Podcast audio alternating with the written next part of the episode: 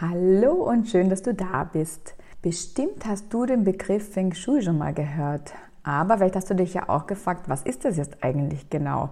Und vor allem muss ich daran glauben, dass es wirkt. In der heutigen Podcast-Folge möchte ich dir genau das verraten. Und zwar, was hat es genau mit Feng Shui auf sich? Warum funktioniert es? Und auch natürlich, was ist Feng Shui nicht? Ich wünsche dir viel Spaß dabei. Willkommen zu Feng Shui Soul Rooms, dein Podcast für modernes Feng Shui, das leicht zu verstehen, aber vor allem umsetzbar ist. Ich bin Eva Tietze und ich möchte dir zeigen, wie du dein Zuhause in ein Wohlfühlzuhause verwandelst und wie dich deine Räume dabei unterstützen, dass du endlich deine Lebenswünsche manifestieren kannst. Was ist Feng Shui eigentlich? Vielleicht kommt dir das auch bekannt vor. Du bist mal zu jemandem eingeladen gewesen und kommst zu dem nach Hause und du fühlst dich sofort richtig wohl. Und das Komische dabei ist, dass vielleicht der Einrichtungsstil gar nicht so zu deinem Geschmack passt. Und andersherum kann es vielleicht auch sein, dass du bei dir zu Hause erst alles so eingerichtet hast, dass es ganz nach deinem Geschmack ist, aber irgendwie fühlt es sich einfach nicht so richtig gemütlich an. Und zwar ist es so, dass genau das Feng Shui ist. So im ersten Fall hat die Person intuitiv alles richtig gemacht. Also hat ähm, die Einrichtung so gewählt, die Möbel so platziert, dass der Energiefluss sich gut ähm, bewegen kann durch, ähm, durch das Zuhause.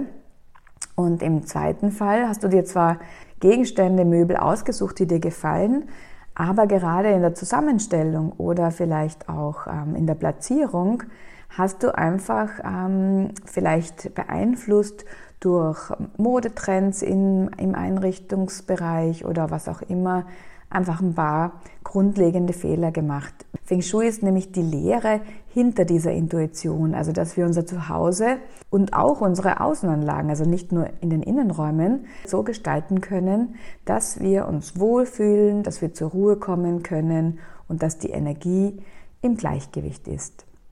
Und genauso wie Yoga, Ayurveda, auch DCM, also die traditionelle chinesische Medizin, ist Feng Shui schon eine mehrere Jahrtausende alte ganzheitliche Lehre aus Asien. Und zwar geht es darin, wie schon erwähnt, darum, unser Umfeld so zu gestalten, dass es sich positiv auf uns auswirkt und uns beeinflusst und unterstützt. Ist die universelle Energie, das Qi wird es ja im Feng Shui auch genannt, im Gleichgewicht, dann fühlen wir uns zu Hause wohl. Gleichzeitig wirkt sich das aber auch auf unser gesamtes Leben aus. Denn unsere Beziehungen ähm, und unsere finanzielle äh, Situation, aber auch ob wir erfolgreich sind, das alles wird bestimmten Bereichen in unserem Zuhause zugeschrieben. Kommen wir zum nächsten Punkt und zwar die Frage, die ich erst vor kurzem gestellt bekommen habe, woran sieht man denn nun eigentlich, dass eine Wohnung nach Feng Shui eingerichtet ist? Das ist auch eine super spannende Frage. Und die Antwort ist ehrlich gesagt ganz einfach. Wenn Feng Shui richtig gemacht wird, dann sieht man gar nichts davon. Also es ist unsichtbar und es ist ganz unabhängig von deinem Einrichtungsstil. Aber man spürt es und zwar indem man sich einfach wohlfühlt und zur Ruhe kommen kann. Du musst also weder asiatische Symbole aufstellen oder aufhängen, Bambusflöten oder sonst irgendwelche kitschigen Figuren. Und ein weiterer Irrglaube ist auch, das höre ich auch ganz oft, dass man alles ähm, in unterschiedlichen Farben streichen muss. Also eine rote Wand, eine blaue Wand, eine grüne Wand, je nachdem, welche Energien gerade wo wirken. Das heißt, es gibt ja ganz viele, die mögen dieses ganz bunte nicht. Ich persönlich auch nicht. Und das Schöne am Feng Shui ist, dass es ganz viele verschiedene Möglichkeiten gibt, wie man ganz nach seinem Geschmack und nach seinem persönlichen Empfinden Feng Shui bei sich umsetzen kann. Sobald wir Möbel umstellen, Bilder aufhängen, unsere Wände steichen, dann wenden wir Feng Shui bereits an, wissentlich oder unwissentlich, weil wir nehmen dann Einfluss auf die Energien in unseren Räumen. Als nächsten Punkt möchte ich gerne darauf eingehen, was denn Feng Shui eigentlich nicht ist. Also zuerst einmal, Feng Shui ist mit Sicherheit kein Zaubermittel, mit dem du einfach ein paar Figuren wo platzieren kannst und dann ganz plötzlich erscheint dein Traumpartner oder du wirst ganz plötzlich reich. Es geht vielmehr darum, dass man Energieblockaden in unseren Räumen ausfindig machen kann über diese Regeln im Feng Shui und äh, diese dann beseitigen, damit wir dann einfach unser volles Potenzial leben können. Das heißt, wir müssen schon selbst tätig werden in unserem Leben. Wenn wir unser Umfeld energetisch ähm, unterstützen, dann können wir einfach unsere Ziele leichter erreichen. Natürlich kann Feng Shui auch keine Krankheiten heilen, aber was es sehr wohl kann, ist beim Selbstheilungsprozess unterstützen. Ganz wichtig ist auch, dass man keine Angst haben braucht vor schlechten Feng Shui. Auch mir selbst ist es am Anfang so gegangen, wie ich meine Feng Shui-Ausbildung gemacht habe, dass ich festgestellt habe, dass bei mir zu Hause etwas nicht optimal war, Feng Shui-mäßig. Und aufgrund von wie die Wände verteilt, also einfach platziert sind oder verteilt waren und die Türen und Fenster, war da einfach nichts zu ändern und man kann ja nicht einfach ausziehen. Aber was man sehr wohl machen kann, wenn man das eine nicht verbessern oder ändern kann, dann gibt es mit Sicherheit eine andere Maßnahme, die man setzen kann, um die Energien zu Hause zu verbessern. Und deswegen, wenn du etwas bei dir zu Hause findest, das nicht ideal nach Feng Shui ist, dann brauchst du da keine Angst haben, denn du wirst weder von einer schlimmen Krankheit befallen werden, noch wird das irgendwo dir eingebrochen werden. Es kann nur einfach sein, dass äh, wenn du einfach grundsätzlich die Energien ein bisschen blockiert hast bei dir zu Hause, dass sich dein Leben einfach schwieriger anfühlt, dass sich alles etwas mühsamer gestaltet. Und sobald du diese Energieblockaden lösen würdest, dann könntest du einfach viel schneller deine Ziele in deinem Leben erreichen. Der nächste Punkt, äh, den ich gerne mit dir besprechen würde, ist, warum denn Feng Shui eigentlich wirkt. Also, was steckt es eigentlich dahinter? Und zwar zu Beginn hast du ja schon gehört, dass Feng Shui eine ganzheitliche Lehre ist, in der es darum geht, ähm, dass wir die Energien in unserem Umfeld so beeinflussen, dass sie uns positiv, dass, es, dass es uns besser geht. Aber warum funktioniert das jetzt eigentlich genau? Und wirkt es auch, wenn du eigentlich nicht an Feng Shui glaubst oder dein Partner? Und zwar ist ja alles im Universum Energie und beeinflusst sich gegenseitig. Also jeder Stein, jede Pflanze, aber auch Alltagsgegenstände wie deine Wohnungseinrichtung, aber auch unsere Häuser. Und sogar unsere Gedanken sind Energie. Und zwar alles in unterschiedlicher Schwingung.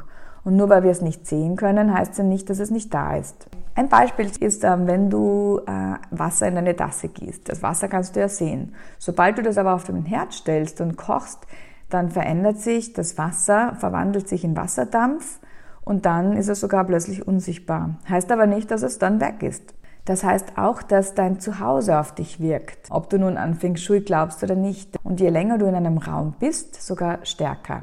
Was total spannend ist, ist, dass Feng Shui ja nicht nur in China entdeckt wurde, sondern äh, in wirklich allen Kulturen auf der Erde, denn es beruht ja auf Naturgesetzen.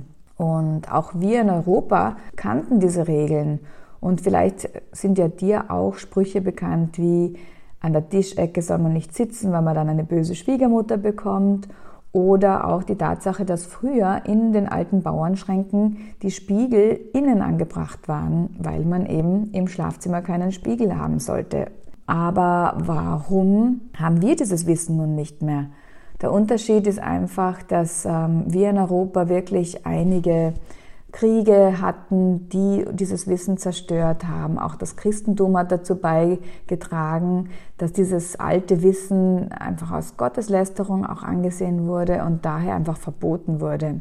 Und im Gegensatz dazu hat China alles sehr, sehr genau dokumentiert und du kannst bis heute in den einzelnen Provinzen noch auf diese tausende Jahre alten Schriften zugreifen und sie noch lesen.